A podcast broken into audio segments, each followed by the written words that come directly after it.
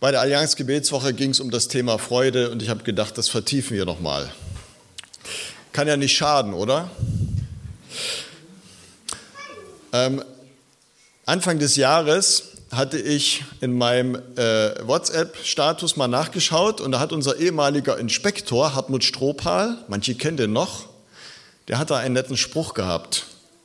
Weihnachten ist vorbei, Silvester ist vorbei, ich wäre dann jetzt bereit für den Sommer. Wem geht das auch so? Ja, da gehen ein paar Hände hoch, nicht wahr? Ist das Vorfreude oder ist es eher Frust über das kalte, trübe, norddeutsche Winterwetter? Ja, also heute soll es mal um die Vorfreude gehen. Ähm, einige sind dabei gewesen bei der Allianz Gebetswoche und ich habe von vielen gehört, ja, das hat mich wirklich ganz neu angesteckt mit Freude. Das war ein richtig gutes Thema und das kam wirklich auch zur rechten Zeit. Die Vorfreude ist eine Emotion, die durch die Erwartung eines künftigen positiven Ereignisses gekennzeichnet ist. Das ist die Definition bei Wikipedia. Forscher der Universität in Irvine, Kalifornien, haben herausgefunden, die Vorfreude erhöht den Endorphinspiegel, also Glückshormone werden ausgeschüttet, und die Vorfreude vermindert Stressgefühle. Also wenn du Stress hast, dann kannst du schauen, ob du nicht irgendwie etwas hast, worauf du dich freust.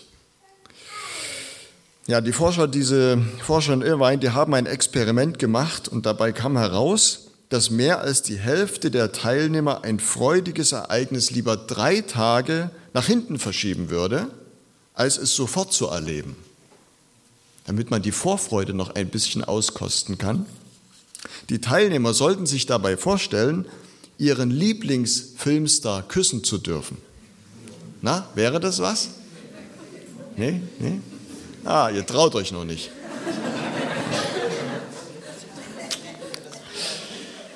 In unserem Bibeltext heute geht es um mehr als um einen Kuss. Es geht um Befreiung von Leid und ihr könnt das nachher noch vertiefen beim Kaffee trinken. Ja. Also es geht äh, um mehr als einen Kurs. Es geht um Befreiung vom Leid und um Erfolg nach großer Mühe.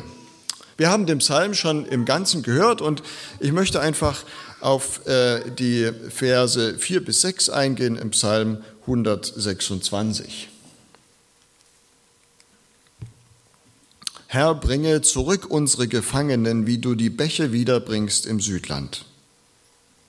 Die mit Tränen sehen werden, mit Freuden ernten. Sie gehen hin und weinen und tragen guten Samen und kommen mit Freuden und bringen ihre Gaben. Bis heute sind sich die Bibelausleger nicht einig, in welcher Situation dieses Lied, dieses Gebet wohl entstanden ist. Singen das Leute, die bereits am Ziel ihrer Träume sind? Juden damals die Befreiung erlebt haben, die endlich nach Jahren der Gefangenschaft wieder in der Heimat sind, aus dem fernen Babylon zurück in Israel, in Jerusalem, und die nun für andere beten, dass sie das doch auch erleben können. Oder sind es Leute, die selbst noch in der Fremde äh, im fernen Babylon ausharren müssen? denen es gerade selber übel ergeht, die sehnsüchtig auf die eigene Befreiung hinfiebern.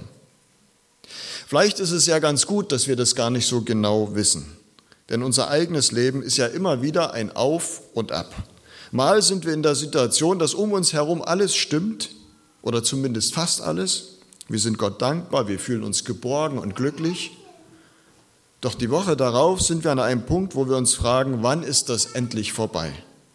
Wir freuen uns auf den Moment, wenn die OP endlich hinter uns liegt. Wenn das klärende Gespräch endlich stattgefunden hat. Wenn wir die Arbeit geschafft haben.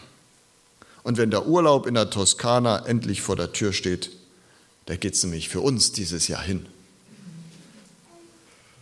Vor 20 Jahren Hochzeitsreise in der Toskana und jetzt schauen wir mal, wie es da jetzt aussieht. Wo auch immer du heute gerade stehst oder sitzt, Lass dir die Vorfreude auf Gottes befreiendes Handeln schenken, auch wenn du gerade keine Lösung für dein Problem siehst. Mit Vorfreude und mit einem Ziel vor Augen geht alles etwas leichter. Schauen wir uns den Vers 4 mal genauer an. Herr, bringe zurück unsere Gefangenen, wie du die Bäche wiederbringst im Südland. Man kann auch übersetzen, Herr, wende unser Schicksal, so wie du die Bäche in der Wüste neu mit Regen füllst. Bäche in der Wüste, das sind ja oft nur staubige, völlig ausgetrocknete Gräben, wenn nicht gerade Regenzeit war.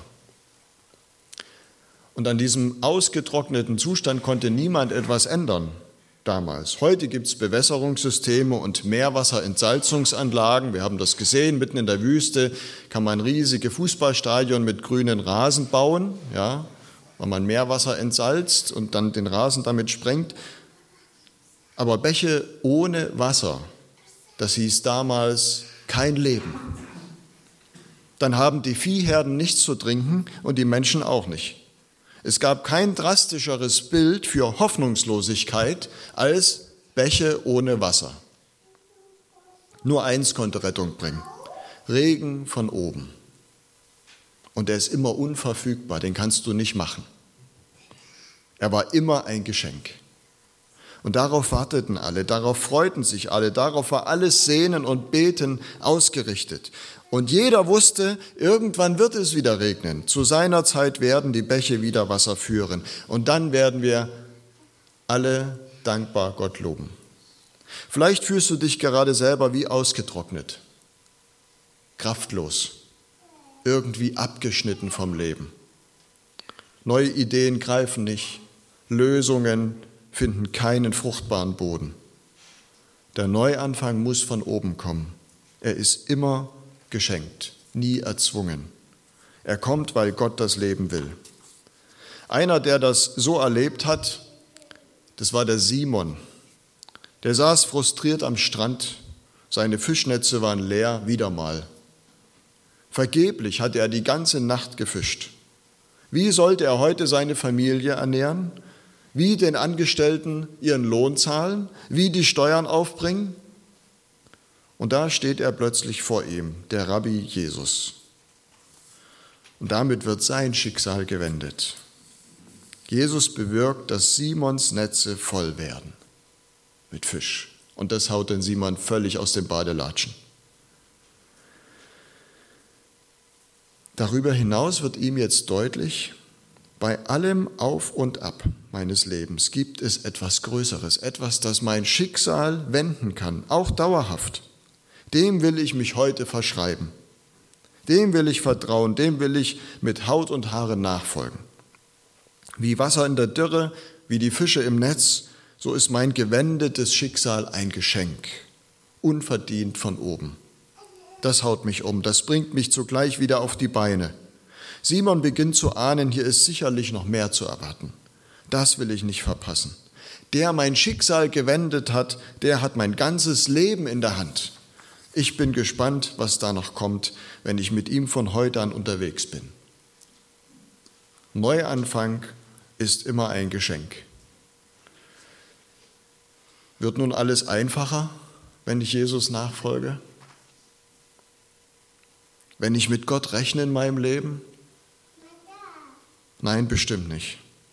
Es gibt tränenreichen Einsatz, aber der lohnt sich die mit Tränen sehen werden, mit Freuden ernten. Vers 5.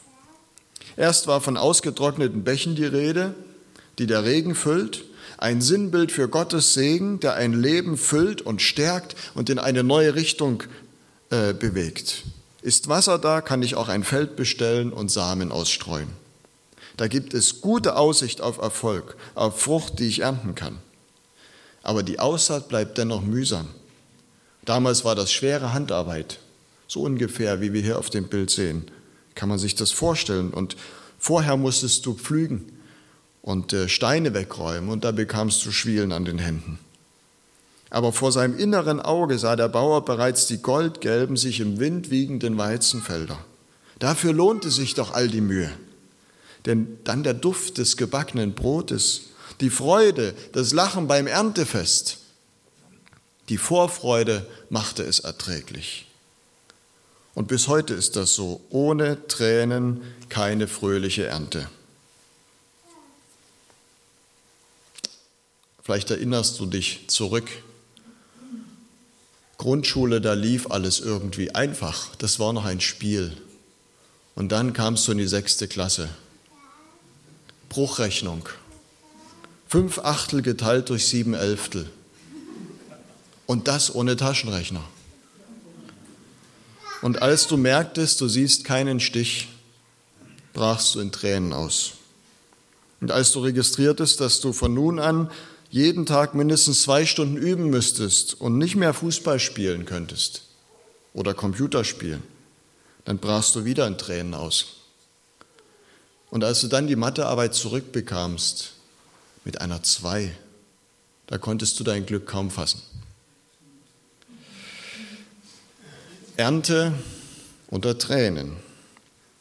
Oder erst die Tränen, dann die Ernte.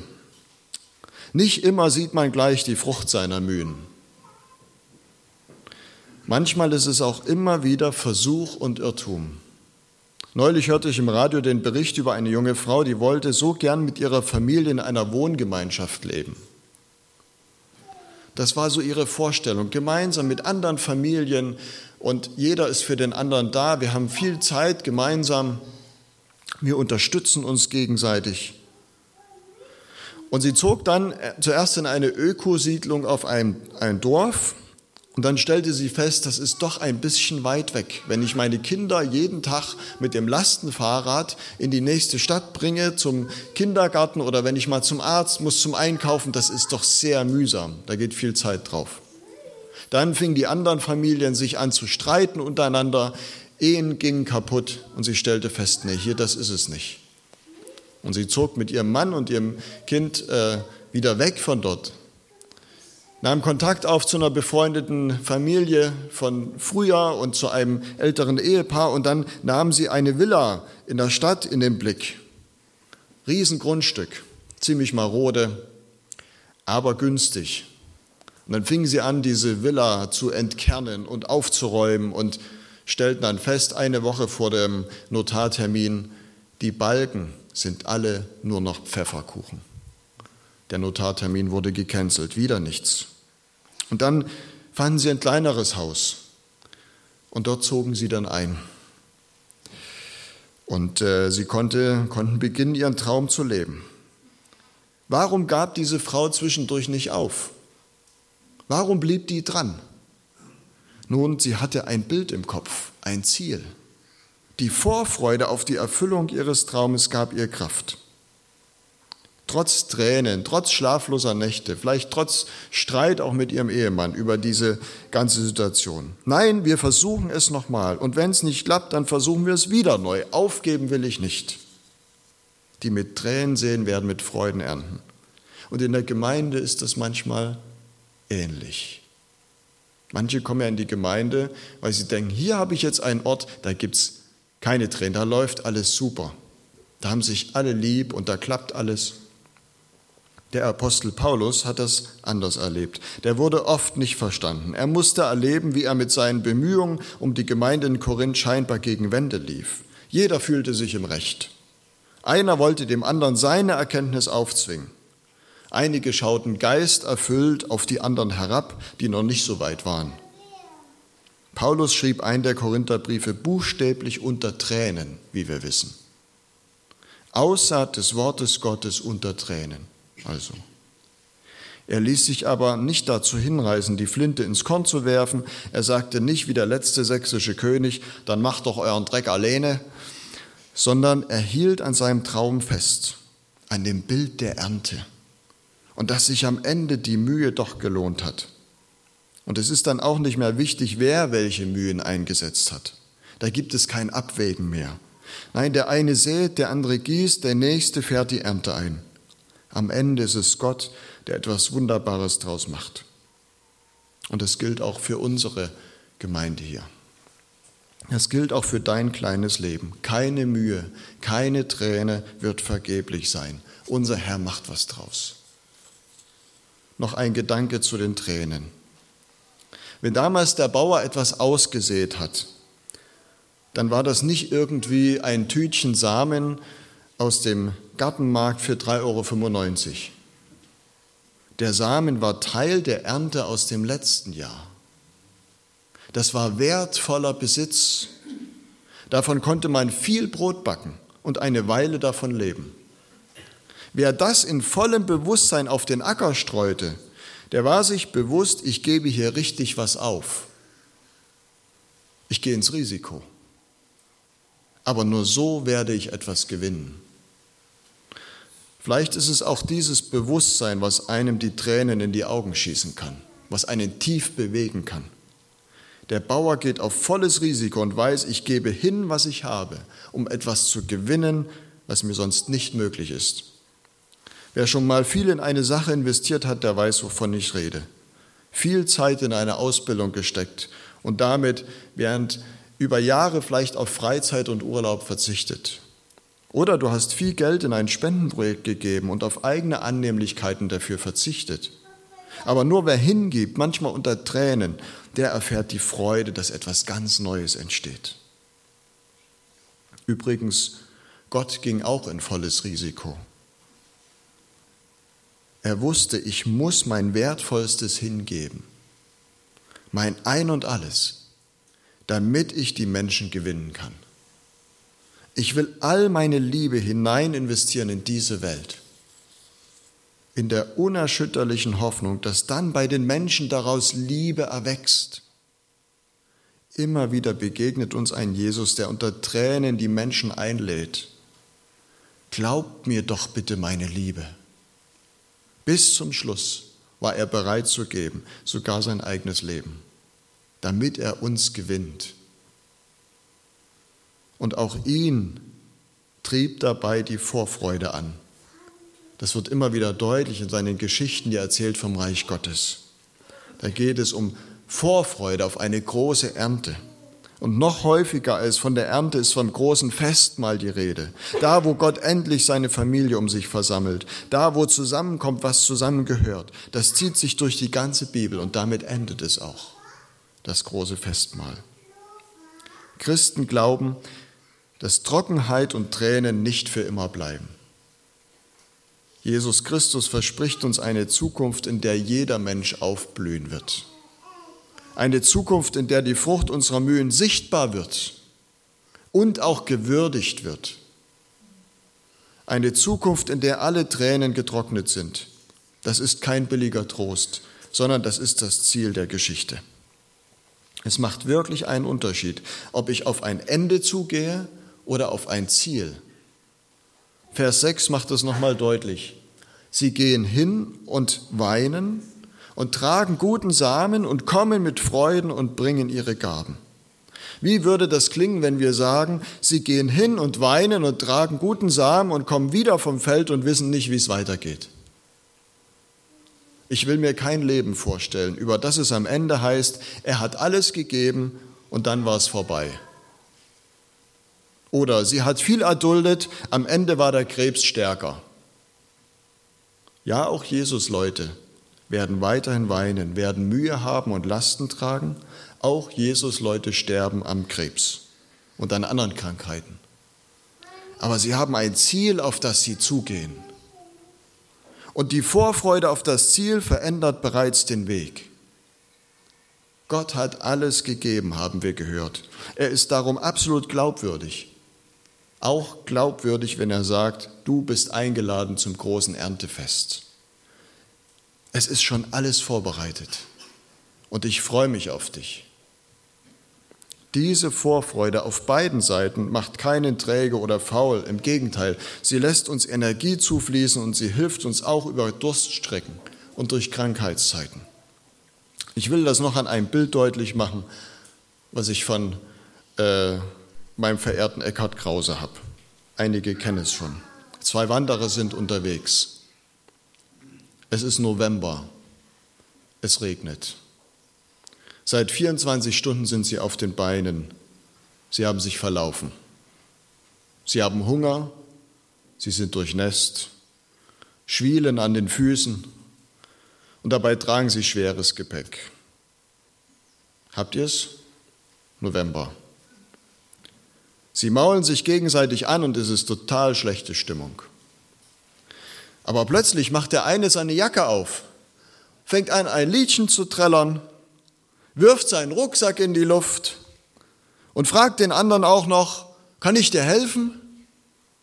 Ja, ist der jetzt völlig durchgeknallt?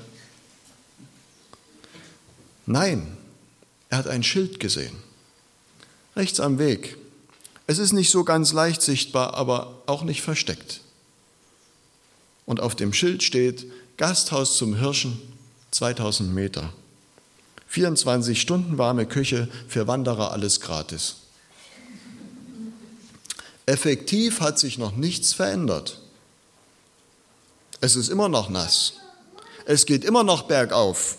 Beide haben immer noch Schwielen an den Füßen. Aber auf einmal beginnt der eine zu strahlen, weil er eine lebendige, konkrete Hoffnung hat. Vorfreude. Und dieses Strahlen geht auf andere über. Er weiß, es sind nur noch 2000 Meter bis zum Gasthaus. Das Ziel vor Augen verwandelt seinen Weg. Vorfreude ist die schönste Freude, heißt es. Die Vorfreude der Christen ist etwas ganz Praktisches. Sie hilft uns jetzt anders zu leben, auch in Schwierigkeiten. Und wenn der Sommer noch ein bisschen auf sich warten lässt, er kommt bestimmt. Bis dahin leben wir schon ein bisschen Sommer. Zwar warm angezogen, aber mit Sonne im Gesicht, mit der Vorfreude auf Gottes Herrlichkeit. Amen. Ich möchte gern mit euch gemeinsam noch einmal diese drei Verse lesen.